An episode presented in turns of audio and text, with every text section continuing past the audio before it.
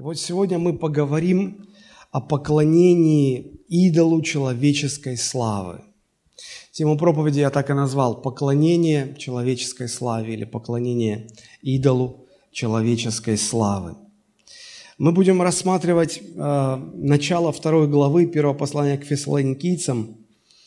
Это будет как бы базовое основное место э, Священного Писания на сегодняшний день – и там, в этих словах, которые апостол Павел адресует в Фессалоникийской церкви, мы сможем увидеть а, принципы, сможем увидеть, каким образом апостолу Павлу а, удалось избежать а, поклонения человеческой славе. Хотя, да не только он, все, каждый человек этому подвержен. Мы понимаем, что а, если речь заходит о человеческой славе, что такое человеческая слава? Как вам кажется, что такое слава? Вот слава человеческая. А? Да, это признание а, со стороны людей чьих-то заслуг, достижений, свершений каких-то, одобрение этого. А, когда человек ищет, когда мы говорим, человек ищет славы человеческой, мы имеем в виду, что человек ищет признание, одобрение а, своей точки зрения или своей позиции со стороны людей. Мы понимаем, что а, поклонение человеческой славе возможно только когда существуют взаимоотношения между людьми, потому что иначе как признавать, как, как общество, как социум, как люди другие будут признавать а, заслуги того или другого человека. Бог нас сотворил людьми э, социальными, то есть э, как часть большого общества. Мы э, так устроены Богом, мы не можем жить вне общества. Человеку нужно общение, человеку нужно, чтобы были другие люди, которые окружали бы его. Человеку нужны другие люди. Это нужно для человеческого счастья, потому что счастье человека, счастье одного человека невозможно никогда в отрыве от других людей. Помните, как в одной песне поется «Счастье – это как торт на блюде, одному не справиться с ним». Нужны другие люди. И вот заботясь друг о друге, имея общение с другими людьми, мы и находим свое счастье или несчастье. Это уж кому как повезет. Где-то в глубине души мы понимаем это и ищем взаимоотношений. Но мы также понимаем прекрасно, что взаимоотношения могут причинять и боль. Мне вспоминается одна старая притча о том, как человек попал в ад и попал в рай, и пытался выяснить разницу – и в этой притче говорится о том, что человек попал а, в ад и увидел, что ад представляет такой большой стол, накрытый множеством яств, а, блюд изысканных, да, и э, людям, каждый, люди сидят за столом, и каждому выдана длинная-длинная такая ложка. Ну, очень длинная ручка и на конце ложечка такая, да? Вот. И в, в аду люди сидят за этим столом и пытаются этой ложкой как бы взять еду и вот так вот как-то себя, себе положить в рот. Они могут, потому что длинная очень э, ручка у ложки. И ни у кого не получается. И потом ангел, значит, ведет этого человека э, в рай и показывает, значит, что такое рай. И там точно такой же стол, такие же блюда, явства. Вот. И такие же люди с такими же ложками. Разница только в том, что там люди поняли, что а, ты не можешь этой ложкой накормить себя, но этой ложкой ты можешь накормить ближнего. И каждый другого кормил, и все остались сыты и удовлетворены. А в аду каждый пытался накормить себя, и все оставались голодными. Людям нужны люди. Людям нужны люди. И даже если взаимоотношения с людьми порою несут нам боль, горечь, обиды, иногда отравляют всю нашу жизнь, мы все равно стремимся к взаимоотношениям.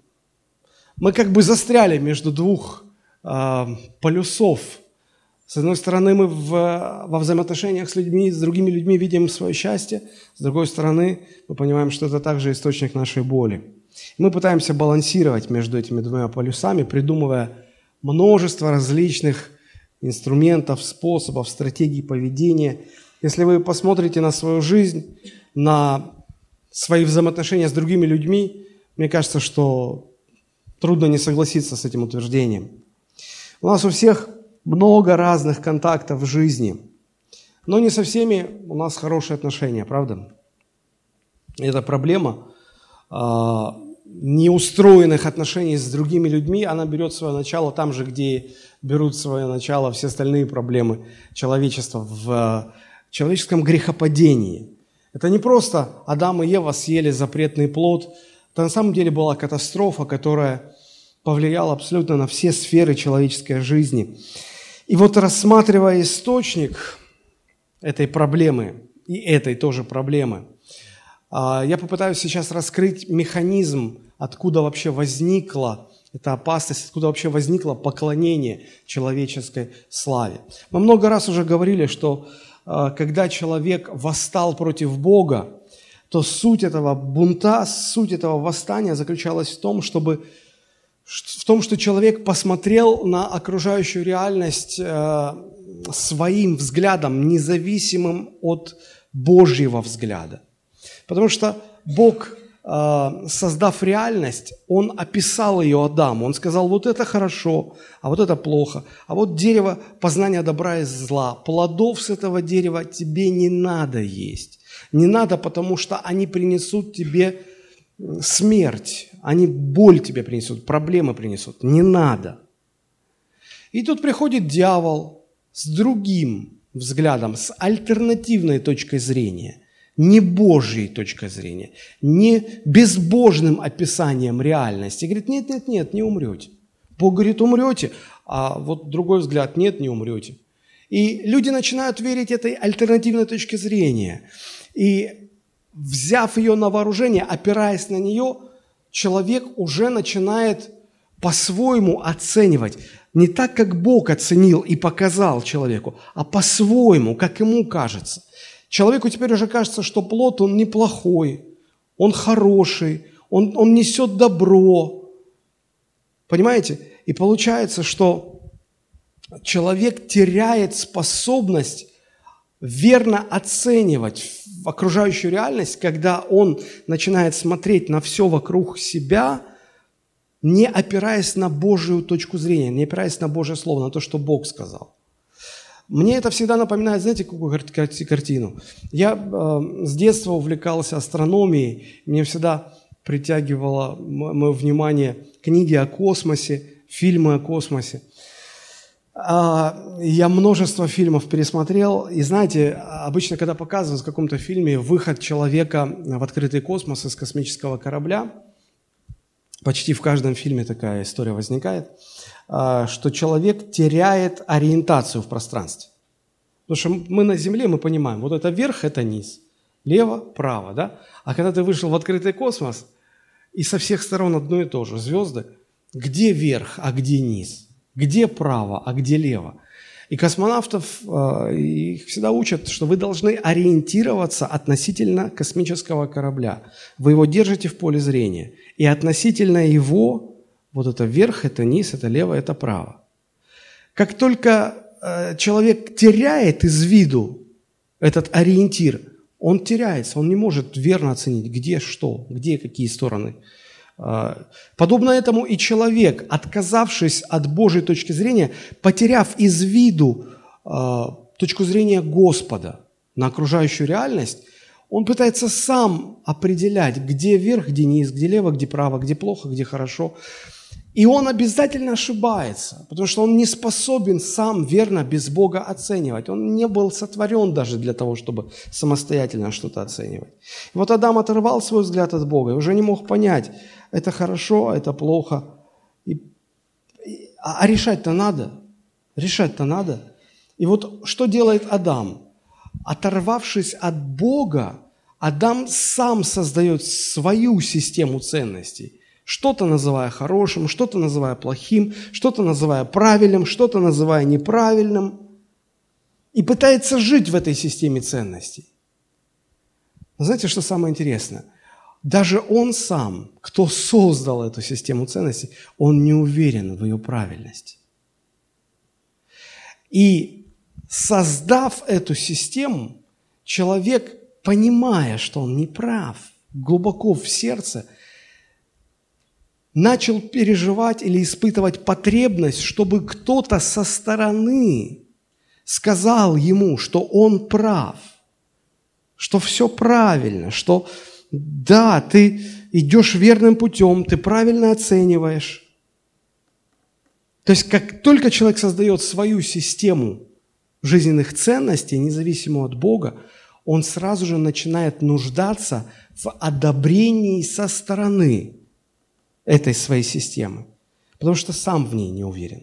И поэтому хочет черпать уверенность, утверждаться а, в том, что он не ошибается, а, подпитываясь из источника, которым является окружающий. Вот почему а, Ева, когда сама вкусила, ей этого не хватило. Она заставила и мужа своего, и Адама, чтобы он ел. Были бы еще там люди, она бы всех накормила. -то.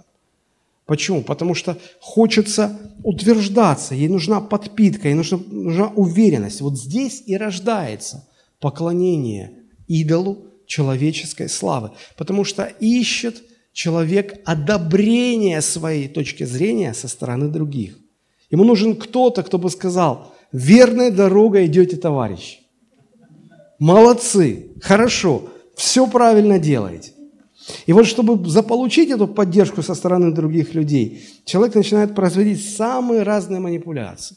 Он начинает лгать, заискивать, льстить, пугать, оказывать давление, давить как-то. Ну, ну, потому что человек нуждается, чтобы его одобряли. Даже посмотрите на наших детей. А, они нарисовали что-то, и даже они не задумываются, им нравится, не нравится, что они делают? Они несут родителям, они несут кому-то, чтобы показать, и чтобы их одобрили, сказали, как красиво, как здорово. Когда вы что-то сделали, что вам хочется прежде всего? Показать другим, получить их похвалу, их одобрение, их поддержку. Почему? Потому что вот когда человек стал жить, основываясь на своей точке зрения, с тех пор ему нужна эта подпитка, чтобы его хвалили, чтобы его одобряли, чтобы о нем говорили хорошо.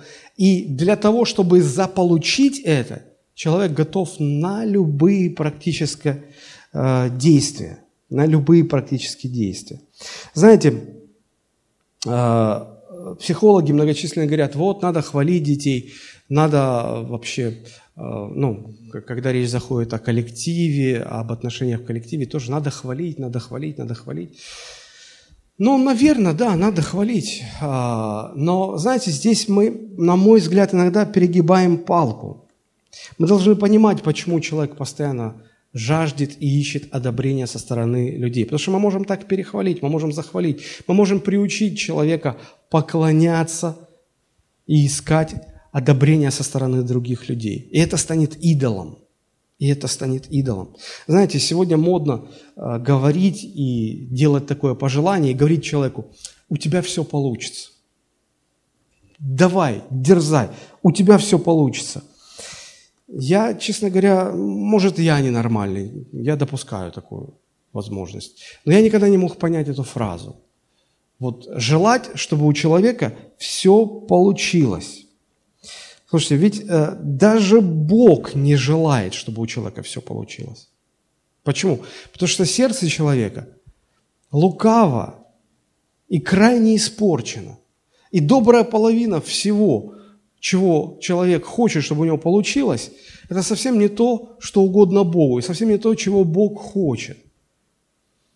И вот так вот желать, чтобы у тебя все получилось, все, что ты вот там накуролесил, все, что ты напланировал – у тебя все получится. Что за этим стоит? Почему люди нуждаются в такой поддержке? Потому что существует опасность поклоняться человеческой славе, искать человеческого одобрения, искать человеческой... А почему ищет человек этого? Потому что сам не уверен. Потому что внутри опереться не на что, и он снаружи ищет это опоры. Он сам не уверен в своих планах, он сам не знает, получится у него, не получится у него. И когда один сказал, у тебя получится, второй сказал, у тебя получится, третий сказал, у тебя получится, он опирается на их слова. А кто знает, с какими мотивами они говорят эти слова? Может быть, я разбиваю чью-то философию сейчас, может быть, я говорю какие-то вещи, которые вам неприятно слышать, но мы договорились, что вот в этих проповедях мы хотим докопаться до сути идолов, которые претендуют на нашу жизнь, которые хотят захватить престол нашего сердца. Я не знаю, ну, может быть, потому что эм, я давно уже понял, почему люди ищут одобрения в своей жизни тем или иным поступкам. Эм, я никогда не нуждался в таких словах, чтобы мне говорили, у тебя получится, не сдавайся все, да, чтобы у тебя все получилось. Не знаю, я такого никогда не желаю другим людям. Но сегодня это модно. Сегодня это модно. Я верю в то, что человек, а, если он делает что-то правильно, если он укоренен в Боге, он становится на Божью точку зрения, и вот эта Божья точка зрения, уверенность в своем Боге, она дает ему уверенность. И он не нуждается в том, чтобы люди со стороны его одобряли. Он не ищет их одобрения, он не ищет их славы. славы. Вы можете представить себе Христа, который ходил бы, рассказывал о том, что вот он пришел, чтобы умереть за грехи всех людей. Не знаю, сработает, не сработает, но люблю человечество и, как кажется, получится у меня. И фарисеи говорят, да, у тебя получится. Да, давай, у тебя получится. Вы смеетесь, выглядит бредово. Посмотрите, когда, когда все обстоятельства вокруг, вокруг Христа показывали, что, казалось бы, его миссия провалена, а он не искал одобрения со стороны людей. Он был уверен в Боге. Он был уверен в своем Отце. И даже последняя фраза его на кресте была «Отче, в руки Твои предаю Дух мой». Давайте посмотрим более подробно на формы, которые принимает поклонение идолу человеческой славы. А, знаете, некоторые люди, им недостаточно признания со стороны своих близких, своего окружения. Они настойчиво добиваются признания со стороны миллионов. А, вот сейчас в Америке идет предвыборная кампания, там будут избирать президента уже очень скоро. И два основных президента, Дональд, э, претендента, Дональд Трамп, Хиллари Клинтон. Идет война, идет борьба за последователей, за сторонников, за поклонников, кто будет одобрять. Я зашел в Фейсбуке на страничку одного кандидата, страничку второго, я смотрю, у них миллионы, миллионы э, последователей. Они ищут признания. Это свойственно политикам, звездам э, шоу-бизнеса, спортсменам. Они хотят быть признанными большим количеством людей, иметь много фанатов. Это одна форма. Другая форма, менее масштабная, может быть, когда подросток, попав в школу, может быть, переехали его родители, и он вынужден сменить школу, он попадает в новый класс. И если вы себя даже вспомните или своих детей, то первое, чего ищет этот подросток, он ищет одобрение, принятие, чтобы этот коллектив таких же подростков, как и он, принял его. Но мы все знаем, что э, в любом классе, как в принципе в любом коллективе, всегда есть какая-то такая элита, так называемая, какая-то группка подростков, которые каким-то образом захватили, в общем-то, власть, которые признаны лидерами, которые... Ча- часто это плохие люди бывают. чаще плохие, чем хорошие, да. Вот. И э, получается, что именно они э, начинают утверждать свои стандарты, они начинают утверждать свои порядки, правила, свою мораль. И вот этот подросток, вливающийся, пытающийся влиться в новый коллектив, он стоит перед выбором. Или быть отверженным, быть изгоем, или же быть принятым. Но тогда нужно принять все эти нормы, морали, стандарты, правила, поведения и, и, и, и не выделяться. Ради этого многие подростки начинают пить, курить, уходить с уроков. Им-то на самом деле многим этого не хочется делать, но они вынуждены это делать, потому что они ищут одобрения, человеческого одобрения со стороны своих сверстников. В людях сидит. Люди, которые живут без Бога, в них сидит потребность иметь одобрение со стороны окружающих. И если они это имеют, они чувствуют себя уверенными в жизни. Вот как получается. И знаете, или это большая политика, или это вот такая ситуация в одном отдельно взятом классе. А, декорации разные, а суть одна и та же. Суть одна и та же. Поиск человеческой славы или поклонение идолу человеческой славы. Поиск признания, одобрения со стороны других людей, чтобы еще кто-то им сказал, что вот действительно они ценны, их курс верен, их решение правильно и так далее, и так далее, и так далее. Хочу привести вам два библейских примера а, того, как работает, как, какие формы может принимать поклонение человеческой славе. Помните, э, это первая книга царств, 15 глава, там с 13 по 15 главу, главы. А, нам рассказывается о царе Сауле, пророк Самуил. Через него Бог дает царю Саулу поручение уничтожить амаликитян. Помните эту историю? Но царь Саул не до конца, не полностью выполняет поручение. И когда Самуил приходит, и он видит, пророк Самуил видит, что а, Народ до конца не истреблен. Да, в общем-то, воинов э, уничтожили, но царя пощадили, но овец сохранили, но золото награбленное собрали и не уничтожили. И он задает вопрос царю, а как это понимать? Ведь поручение Господа заключалось в том, чтобы полностью все уничтожить. И царь Саул вместо того, чтобы покаяться, вместо того, чтобы пасть ниц и умолять о прощении, он начинает оправдываться. Он говорит, ну, понимаешь, как бы, э, ну, царю жизнь сохранили, ну, чтобы вот ты мог прийти и вот публично его казнить, наверное, перед народом, чтобы прочие страх имели. А животных пощадили, ну, потому что они хорошие были. Но как-то жалко было. Мы же их можем на, на жертвоприношение Господу направить. Ну и золото тоже, ну что деньги-то выбрасывать, они же не бывают лишними никогда.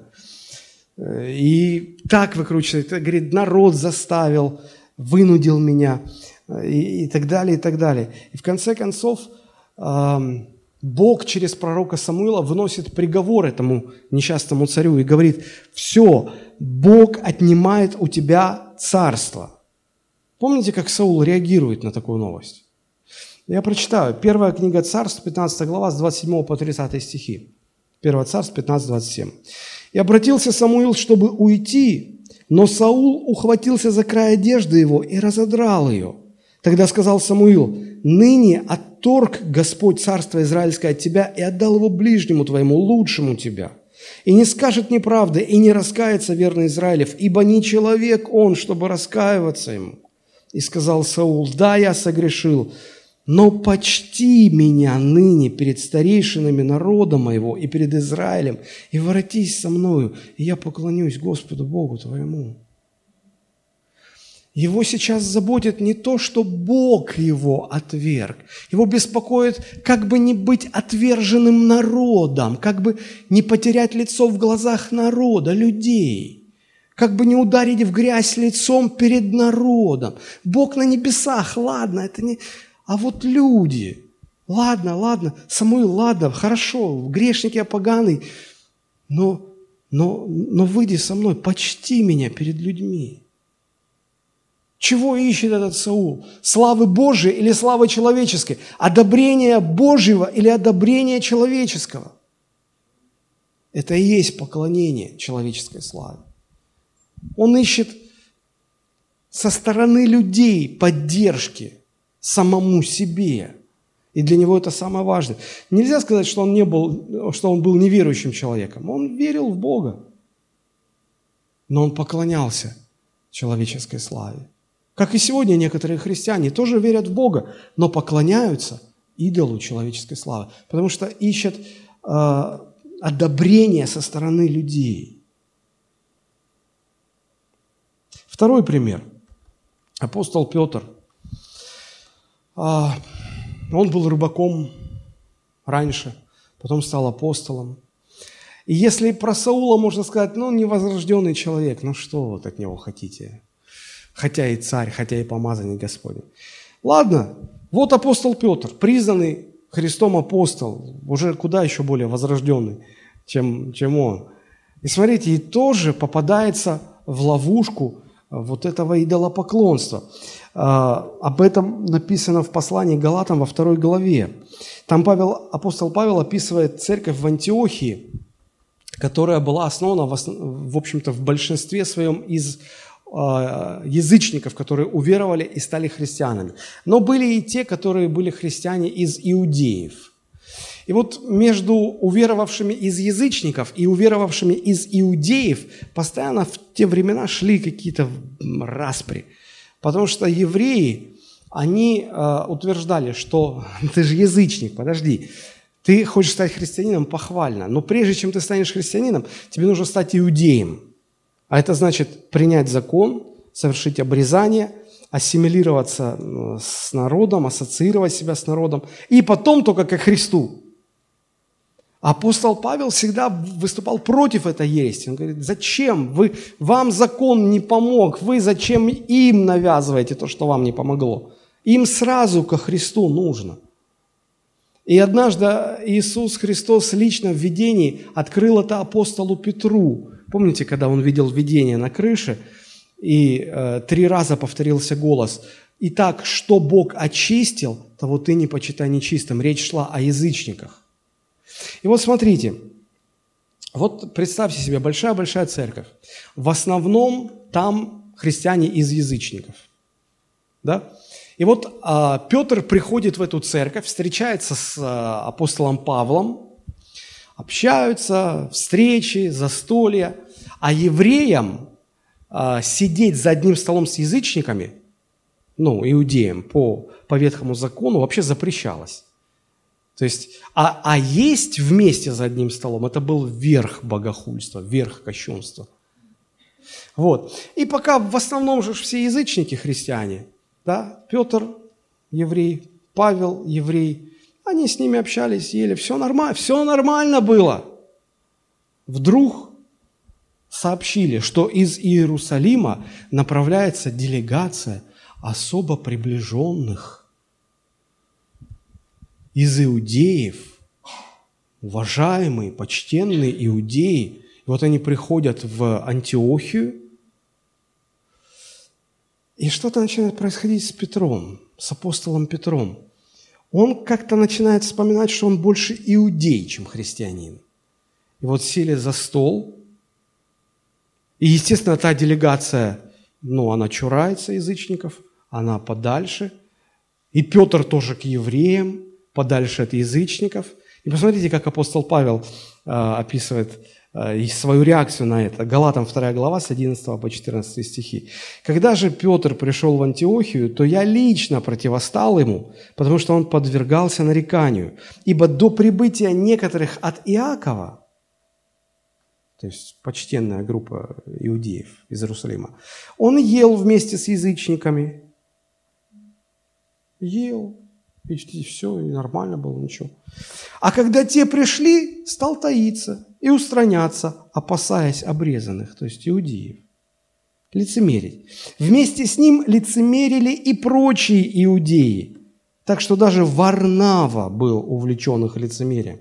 Посмотрите, даже видные Божьи служители не избежали этой опасности, попали в эту опасность. И апостол Павел дальше продолжает. Но когда я увидел, что они не прямо поступают по истине евангельской, то сказал Петру при всех, если ты, будучи иудеем, живешь по-язычески, а не по-иудейски, то для чего язычников принуждаешь жить по-иудейски? Этот апостол за словом в карман не лез. Он, если рубил, то рубил правду матку, будь здоров, щепки летели. И действительно, Петру нечего было сказать. А почему он так поступал? Страх, страх, жажда иметь одобрение. Тут-то кто эти антиохийцы? Их никто не знает. Я их, ну да, они братья во Христе, слава Богу. А это же, это же вот, это же от Иакова делегация. Это же уважаемые люди. Мне интересно а, одобрение их или вот этих. Конечно, этих. И раз они чураются, я чураться буду. Понимаете, как происходит? Мы иногда кривим душой, потому что боимся. Боимся не получить одобрения со стороны других людей. Проблема поклонения человеческой славе может принимать разные-разные формы, но она повсеместно распространена. Она поражает даже самых хороших, даже самых искренних Божьих служителей. И цель нашего сегодняшнего исследования – понять, как избежать этой опасности, как вот не попасть, как Варнава попал, как Петр попал. А вот Павел не попал, устоял. Значит, надо у Павла этой черте характера научиться, исследовать его принципы, как ему удалось не вляпаться в это все. И вот эти принципы мы как раз и находим в первом послании к фессалоникийцам во второй главе, читая первые восемь стихов. Давайте мы их прочитаем. 1 Фессалоникийцам 2, 2 а, глава с 1 по 8 стихи.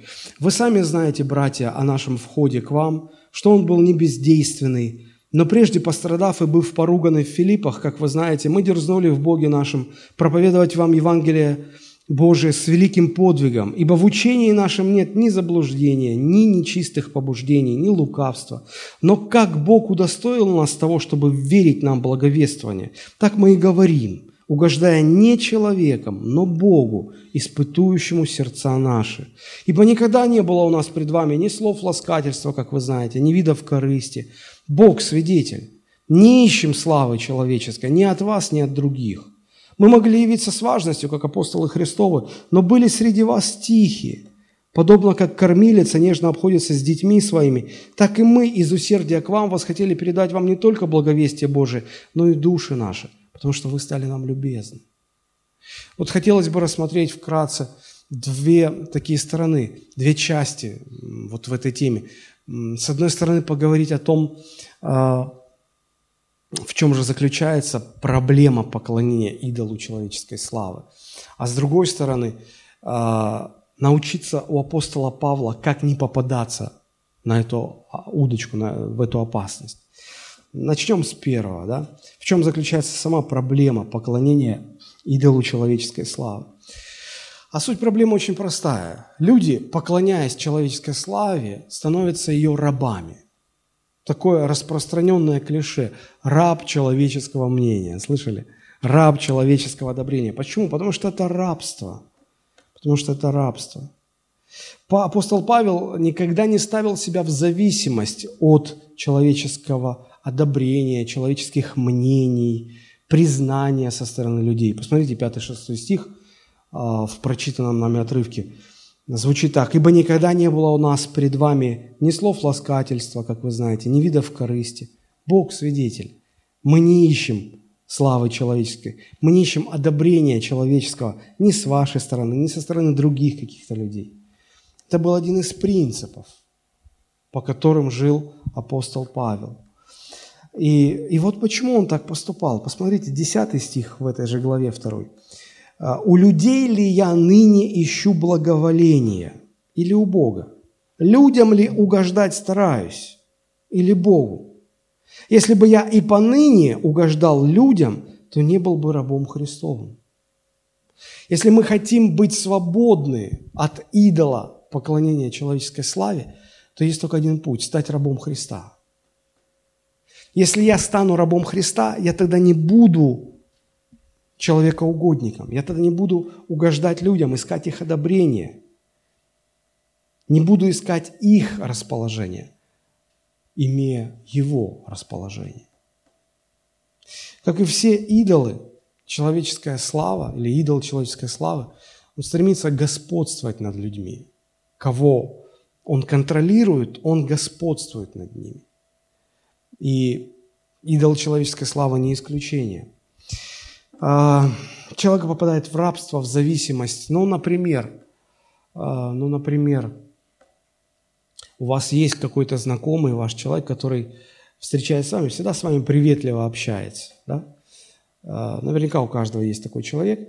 И вот вдруг вы с ним встречаетесь, а он то ли занят, то ли не в настроении. И как-то он с вами, ну не то, чтобы он вам нахамил, нет, но как-то холодно так он к вам отнесся. И согласитесь, что у большинства людей от этого портится настроение, правда же? Чего это он так, а? Обычно же все нормально бывает.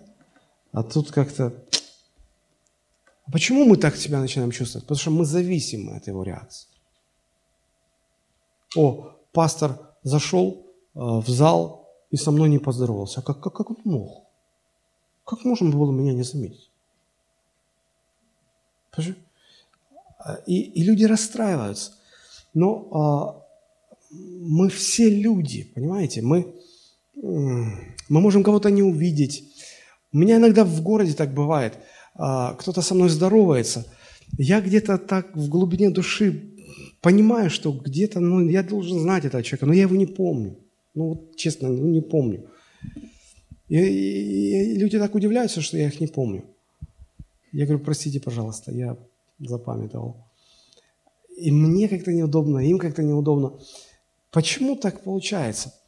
Может быть, потому что мы где-то зависимы от того, одобряют нас другие люди или не одобряют, хорошо к нам относятся или нехорошо к нам относятся. Помните братья Иосифа? А, ведь у Иакова было 12 сыновей. И одним из этих 12 был Иосиф. И вот Библия говорит, что а, отец больше всех остальных своих детей любил Иосиф. И вот когда братья поняли, что любимчик у отца – это этот мелкий Йося, понимаешь, они не могли спать спокойно. Ну, как это так? Как это так? Ну как он может? Что он вообще, вообще самый мелкий? Ишь, нарядился, да, Папа ему разноцветные одежды сделал.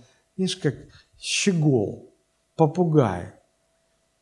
Казалось бы, вас что, папа перестал любить? Нет, любит вас. Рувим, ты первенец, у тебя вообще, ну, статус первенца неоспорим был. Казалось бы, что тебе спится-то так плохо? А Иосиф, вот Иосиф, понимаешь? То есть здесь уже не то, что а, обделен любовью, нет, просто он смотрит на себя и смотрит на брата, а ему больше преференций, ему больше внимания. И ты уже раз так, как ты уже... Ученики Христа точно такие же были. Помните, а, когда они возлежали на вечере, там один умудрился на груди у Иисуса возлежать. Вот все, значит, так за столом, а один, ну, залез прям вот к Христу за пазуху прям залез. И все, небось, так косились. Иоанн, Иоанн, что ж ты делаешь? Мы ж там хотим быть. Дай нам полежать там. И потом, когда э, Петр отрекся, и потом Христос с ним встречается, разговаривает, и уже Иисус простил Петра, и Петр вроде успокоился. Смотрит, это опять этот Иоанн тут нарисовался. Петр уже подумал, что ну вот все, вот только я и Христос. Вот только я и Иисус. Все, больше нет никого. Мы же тоже так думаем. Вот есть я, ну и Иисус. Остальных нет. Ну, пастор еще там где-то. Ладно. И, и Петр задает такой вопрос, Господи, а он что? Как это? Вот мы люди все такие, понимаете? И вот Когда любимчик появляется, мы начинаем, и дети в семье тоже, вот, ты ее больше любишь, или ты его больше любишь. А, когда в семье двое или больше детей, и бывает редко такое, что можно всем вот пойти в магазин в один день и всем купить обновки там, обувь, платье, там, джинсы, что-то еще. Да? А, сегодня одному покупаешь, завтра другому. И вот когда одному покупаешь, остальные говорят, вот так всегда, вот ей все, вот ему все, а мне ничего. Говоришь, ну подожди, ну мы же в прошлую неделю тебе купили. Ну все равно все ей. Люди такие, люди такие. Не только дети, взрослые такие же. Помните, когда Давид э, одержал победу над, над Голиафом, то э, Саула разозлили песни, которые он открыл окно, и, он слышит, как женщины собираются в хороводы и поют. И такие слова он улавливает. Саул победил тысячи, а Давид десятки тысяч. И опа, что-то раз. Как, как, как, какой это? Что, это этот Додик? Что, я не понял. Казалось бы, ну тебя же тоже признают, ты тысячи победил. А Давид а, а Давид десятки тысяч. Нет, наоборот, они перепутали имена, где нужно ставить. И вот, вот, и понимаете, вот эта вот неудовлетворенность, она заставила Саула годами гоняться за Давидом. Вот потому что вот, вот не хватало ему славы человеческой, признания человеческого. Еще один пример. А, вам знакомо имя Ахитофела – вот, э, обычно оно упоминается в связке «совет Ахитофела». У Авесолома был советник – Ахитофел. Ну и статус этого человека был такой, он был очень мудрый. Ну и Библия говорит, что его совет считался, ну что вот все, что Бог сказал, все, что Бог посоветовал. И там была такая одна история, что однажды царь не принял его совет. Ну, ну не принял. Знаете, как реагирует этот человек?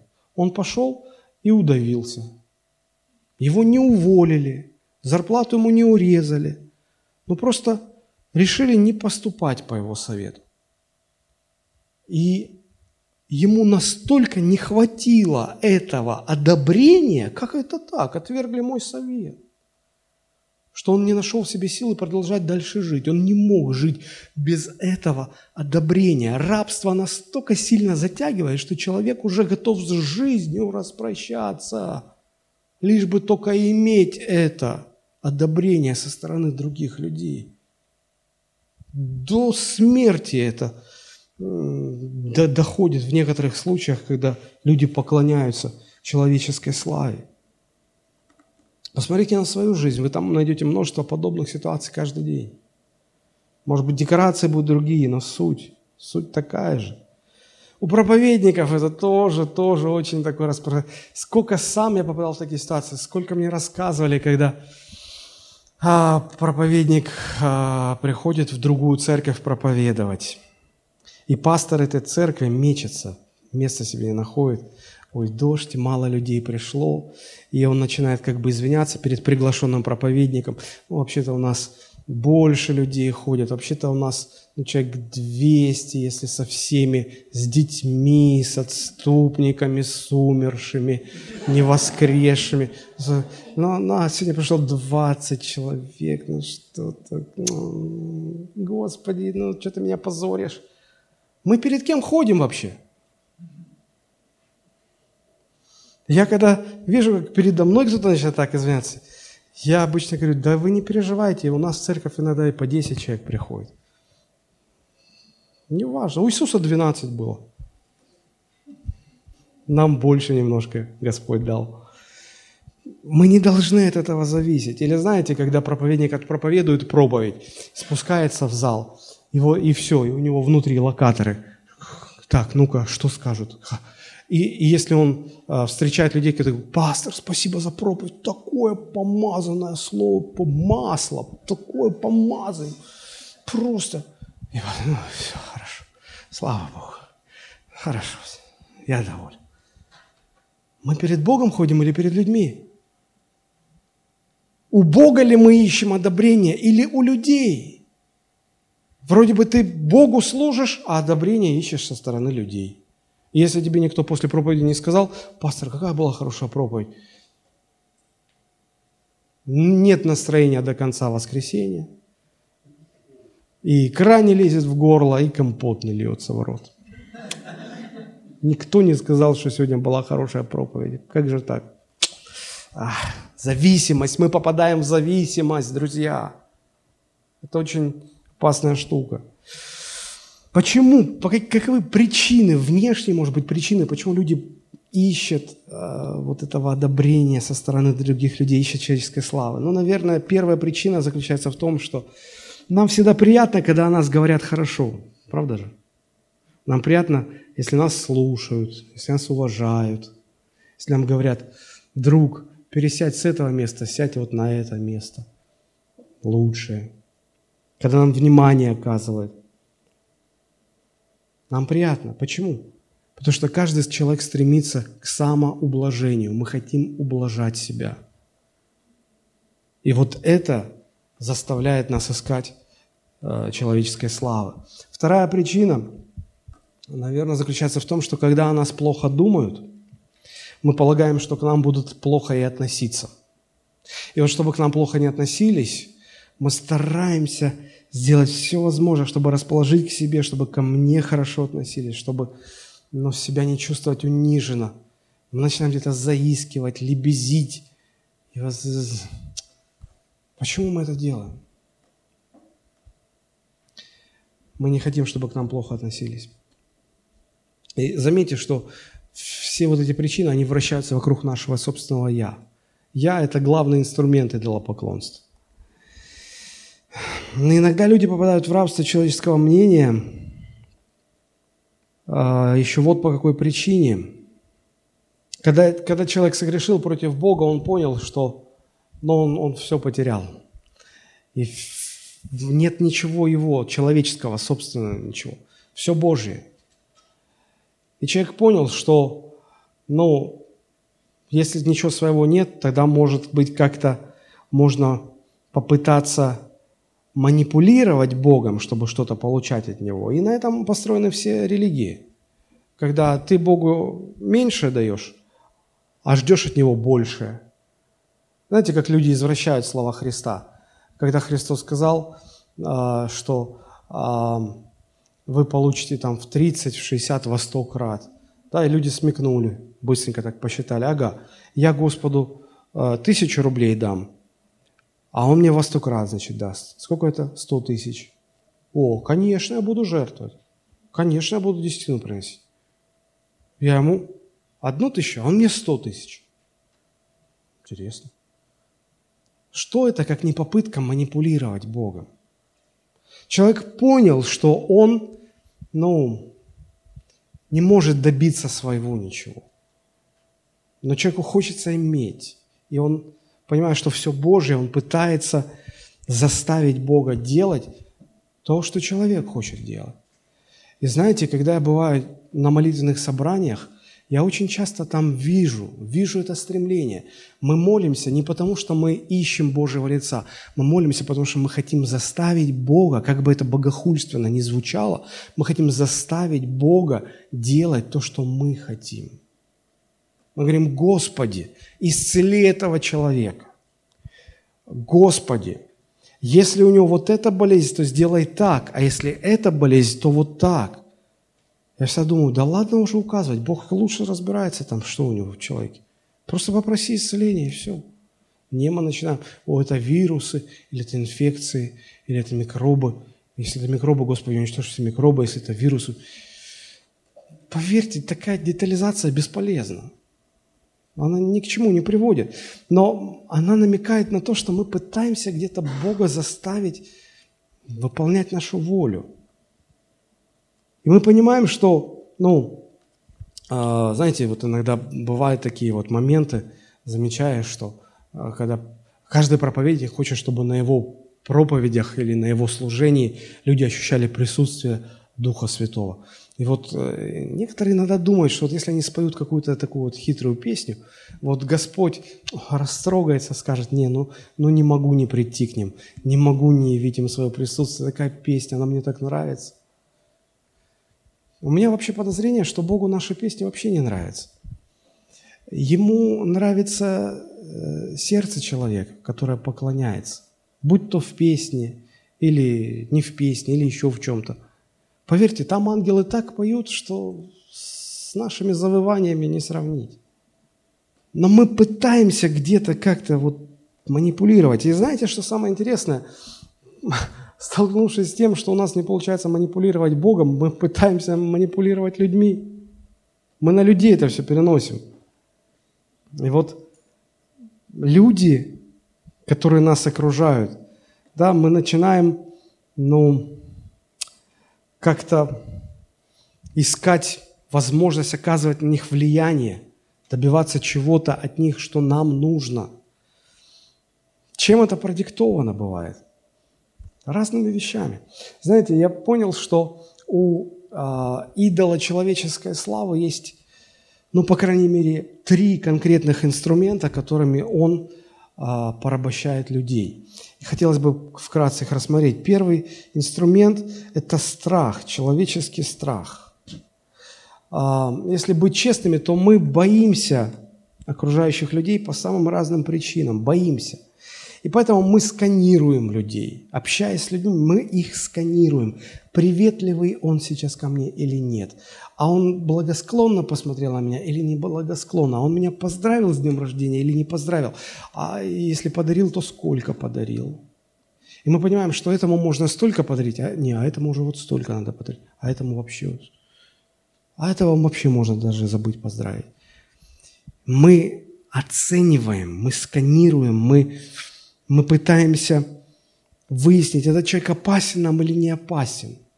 Знаете, когда, когда ты это уже все понимаешь и встречаешься с людьми, общаешься с людьми, буквально многие люди даже не пытаются прикрыть вот этот вот свой сканер. Они прям так вот, как к тебе относиться? Почему? Они боятся. Мы все друг друга боимся где-то. И у, у каждого есть внутри этот центр безопасности, когда мы пытаемся понять, этот человек опасен или не опасен для меня. Почему? Потому что страх, вот этот идол а, человеческой славы, он пытается использовать страх для того, чтобы нас, ну, давить на нас, оказывать на нас влияние. У апостола Павла нельзя сказать, что у него не было страха, что он не боялся. Но интересные слова мы тут встречаем. 1 Фессалоникийцам 2.1. Вы сами знаете, братья, о нашем входе к вам, что он был не бездейственный.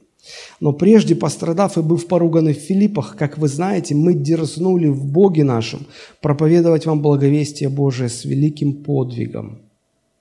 Смотрите, он говорит, что прежде чем а, а, апостол Павел с командой пришли в, Фессалоники, в Фессалонику, да, они были в Филиппах, и в Филиппах, в Филиппах они пострадали и были поруганы – что там в Филиппах произошло?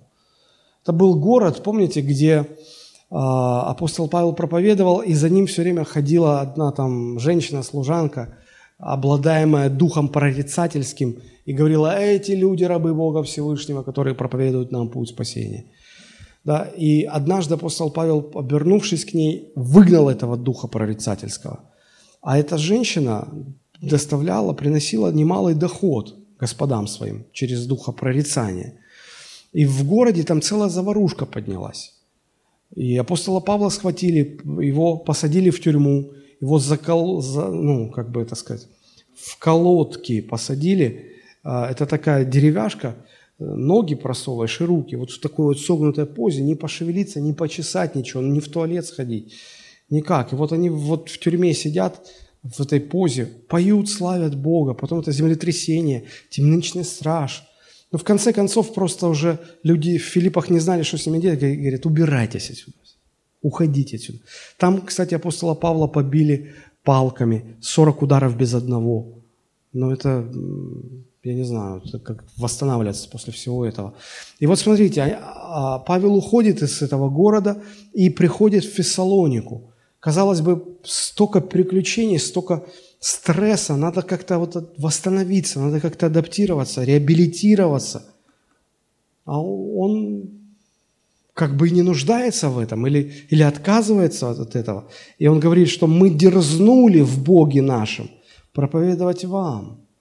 Откуда он знал? Может быть, в Фессалонике его еще худший прием ждет. Может, ему там еще 40 ударов палкой без одного дадут. Вот он говорит, мы, не то, что мы не боялись, мы боялись, но мы дерзнули в Боге. Вот это дерзновение в Боге.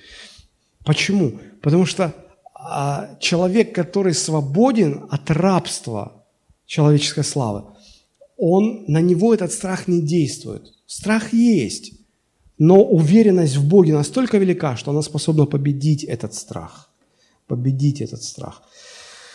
А, те люди, которые не свободны, они мучаются от этого страха. Чего бояться-то? Бояться, что им причинят вред. Помните, когда Петр а, в ночь перед распятием Христа, когда уже Христа взяли, повели а, в дом первосвященника Каиафы, Петр так тайно следовал, и там то один человек говорит, о, это же Петр, он ученик Христа. Говорит, не-не-не-не-не. А потом служанка говорит, точно ты был с ним. Тот начал клясться, божиться, что нет, вот вам крест, не был я с ним. Чего он боялся? Он сразу просчитал, что его тоже могут схватить, тоже наказать. И этот, понимаете, мы иногда из страха, что нам повредит, мы начинаем кривить душой, мы начинаем бояться за себя, мы начинаем малодушничать. Это зависимость. Это зависимость. Мы также боимся, что к нам будут плохо относиться. Иногда мы поддерживаем дружбу с людьми, с которыми, наверное, дружить-то и не надо было бы уже, которым нужно было бы уже прямо сказать, в чем они неправы. А мы боимся. Мы боимся, потому что а вдруг обидятся, а вдруг отношения порвут. Знаете, разное бывает в жизни. Иногда люди боятся, что их не примут, их отвергнут – если они не будут соответствовать принятым стандартам. Я знаю несколько проповедников, которые, будучи миссионерами в России, и вот в связи с этими ну, вот послед, событиями последних лет, э, Майдан в Украине и так далее, и так далее, вот пока они были в России, они поддерживали точку э, вот, зрения российских христиан. Потом их перераспределили на Украину. И вот они несколько месяцев там уже – они сейчас начинают лить грязь на, на, на российских верующих. Казалось бы, почему так происходит? Ты поменял свое мнение? Или ты боишься, что если у тебя будет другая риторика, тебя на этом месте не примут, тебя отвергнут? На самом деле это очень глубокие вещи вообще. Не все хотят в этом разбираться. Но так или иначе, первый инструмент, которым этот идол пытается влиять на людей, это страх. Второй инструмент – это, это заискивание, это человекоугодничество. Посмотрите, а, пятый стих во второй главе. Павел пишет, «Никогда не было у нас перед вами ни слов ласкательства, как вы знаете, ни видов корысти». Не было этого. Не ищем славы человеческой. В чем разница между человекоугодничеством и настоящей любовью к людям. Если человек является человекоугодником, то он заботится о других людях не ради них, а ради себя. Помните, как Авесолом, когда приходил народ э, к дверям э, дворца Давида за решением проблем, э, Авесолом начинал так разговаривать с людьми, да, а у вас, что у вас какая проблема, а царь занят, а царь не принимает, а у вас, ой, такое горе, такое горе. Знаете, я бы, я бы мог помочь вам. Я мог бы там, ну я же все-таки, ну, родственник, мог бы поговорить, замолвить. Вопрос, он на самом деле о людях переживал? Или он просто создавал поддержку? Они его интересовали исключительно как электорат, чтобы потом на его сторону встали. Вот это человекоугодничество. Мы вроде как о людях заботимся, но мы это делаем ради себя, потому что они нам могут быть полезны. О, а вот это вот, значит, э, а, а это вот, э, вот в администрации, это вот с ним надо дружить. Потому что детки подрастают, нас как-то устраивать потом, а там они позвонят туда-сюда. В общем, э, ну что же я вам рассказываю?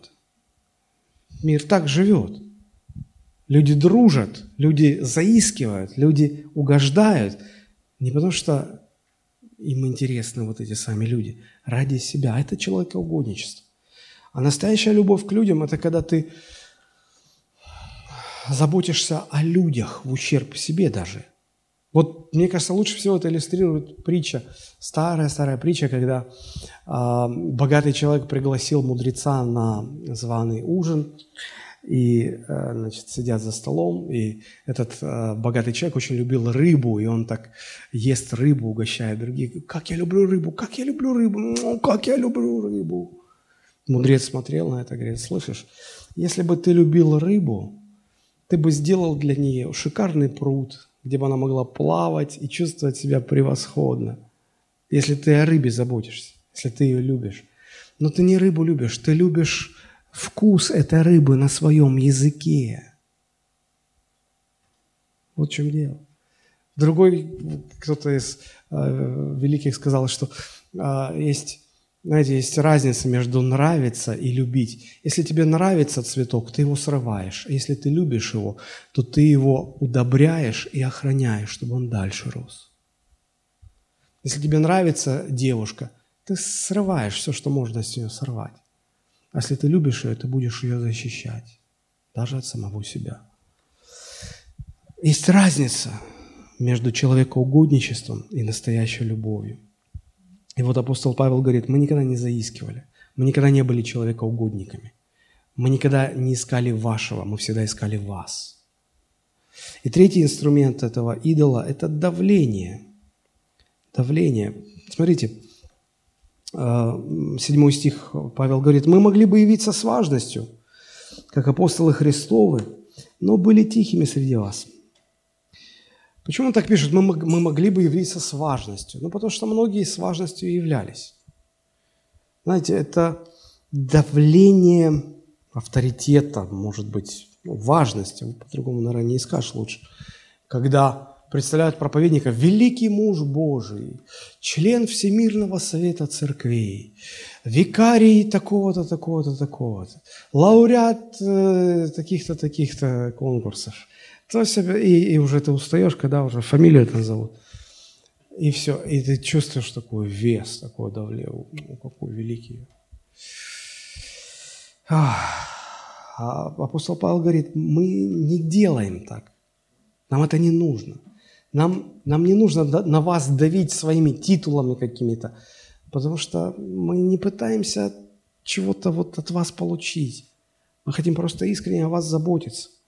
Знаете, вот люди, которые находятся под властью этого идола, они пытаются своей важностью оказывать давление, иногда показывая всем, как они богаты. Они одеваются, так подчеркивают. Эм, ну, или когда человек старается подчеркнуть свои умственные способности и начинает разговаривать языком, который кроме него, наверное, никто не понимает. Там, с точки зрения банальной эрудиции – квазиструктуры пары э, электронно-квантово-механических структур. А, Все. И никто ничего не понял. Но он вид создал, что он такой умный. Иногда люди выказывают свою аристократичность, чтобы показать. Такие, ох, как мизинчики, вот так вот. Такое все. Типа вот они какие. А есть те, которые духовностью своей, которые, не, ну это типа, мне Господь открыл, я не могу вот вам все рассказать, потому что это между мной и Богом. Если это между тобой и Богом, что ты это всем озвучиваешь? Важность свою показать. Или когда люди обижаются, все, я обиделся, я не буду с тобой разговаривать. Сплетни, там до бесконечности можно все это перечислять. Или знаете, когда человек... Ой, ну ладно, не буду. Давайте заканчивать уже. Как, как, как свободным-то быть от рабства? А, от, от рабства человеческого мнения, от рабства человеческой славы. Первое, что упоминает э, апостол Павел здесь, в этом отрывке, мы видим, он говорит о своем дерзновении в Боге. Мы дерзнули в Боге. Мы дерзнули в Боге. Несмотря на обстоятельства, мы, да, страшно, да, не, мы во многом не уверены, мы дерзаем в Боге. То есть уверенность в Боге настолько выше и сильнее, чем все остальные страхи. Знаете, все, кто находится в рабстве человеческого мнения, это люди, которые либо вообще не знают Бога, либо очень плохо знают Бога. Посмотрите, Евангелие от Иоанна, 5 глава, 44 стих. Иисус сказал э, фарисеям такие слова. «Как вы можете веровать, когда друг от друга принимаете славу, а славы, которая от единого Бога, не ищете?» Как вообще человек может быть верующим, если он ищет одобрения от других людей и не ищет одобрения от Бога?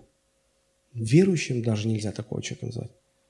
Поэтому я и говорю, что э, те люди, которые в рабстве человеческого мнения находятся, живут, их нельзя назвать верующим. Они, скорее всего, не знают Бога на самом деле.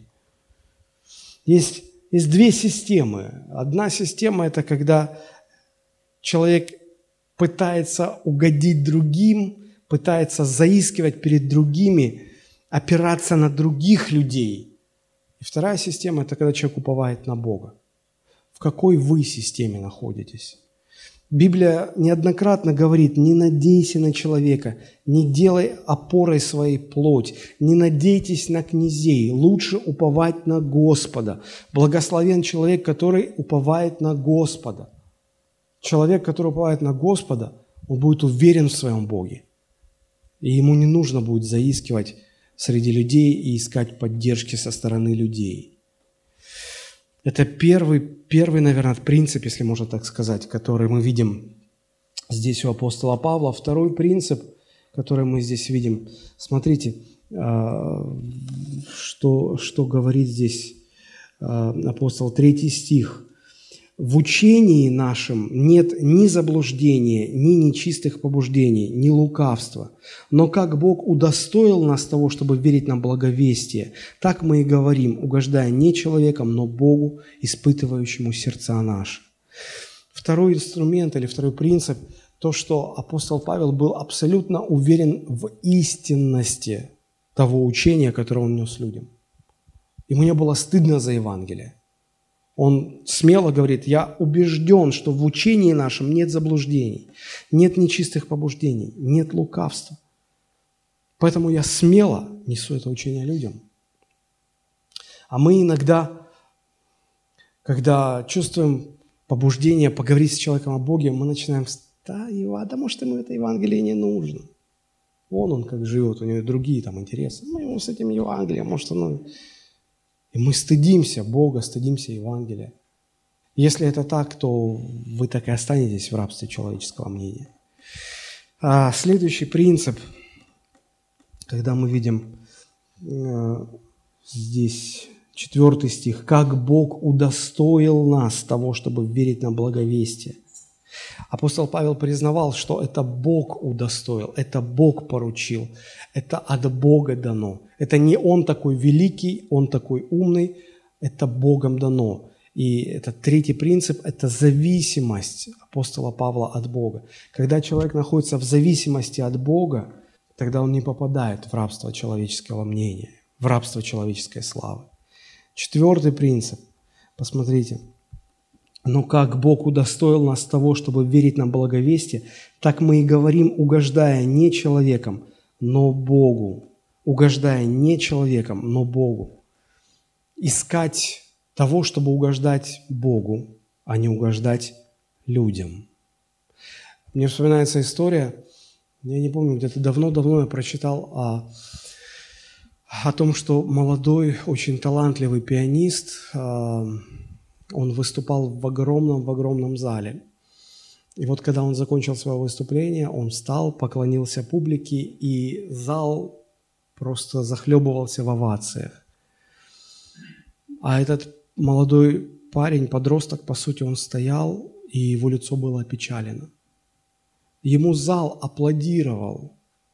На него зал выплескивал невероятное количество славы, признания, одобрения, восхищения его игрой, а он стоял печальный.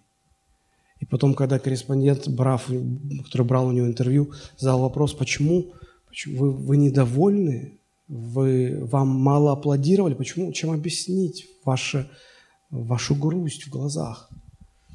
Он говорит, я не смотрел на все эти овации. Вот там в первом ряду сидел мой преподаватель. И когда я посмотрел в его глаза, они были печальны. И мне было уже все равно, что там в остальном зале. Я, я смотрел в глаза своего учителя. Я понял, что я не выложился до конца. Я подумал, Господи, как это нам нужно? Не, не смотреть на то, как мир рукоплещет, как мир пытается нас признавать или, не, или наоборот отвергает нас. Вообще нас это не должно не огорчать, не, не воодушевлять. Библия говорит нам взирать на Христа. И вот если Он улыбается мне, тогда я буду улыбаться, даже если весь мир плюет мне в лицо.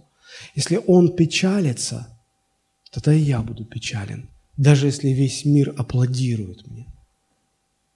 Вот что значит быть свободным от поклонения человеческой славе. И последний момент, который мы здесь видим, помните, восьмой стих, «Так и мы из усердия к вам восхотели передать вам не только благовестие Божие, но и души наши, потому что вы стали нам любезны». Любите людей искренне. Смотрите, он говорит, мы не только захотели передать вам Евангелие, мы души свои захотели вам передать. Как многим людям, которым вы проповедовали Евангелие, вы хотели бы не только Евангелие отдать, но и душу свою. Как, многие, как, как многим людям, которым вы проповедовали Евангелие, как много из них вы хотели бы пригласить к себе на обед, домой к себе. Не, мы Евангелие им расскажем, к себе не пригласим. Евангелие-то мы расскажем, но в душу не пустим.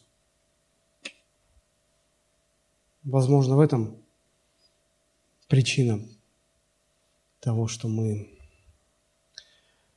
обросли формами, потеряв при этом суть. Друзья, сегодня дома перечитайте, пожалуйста, эту вторую главу, первое послание к фессалоникийцам, вторую главу.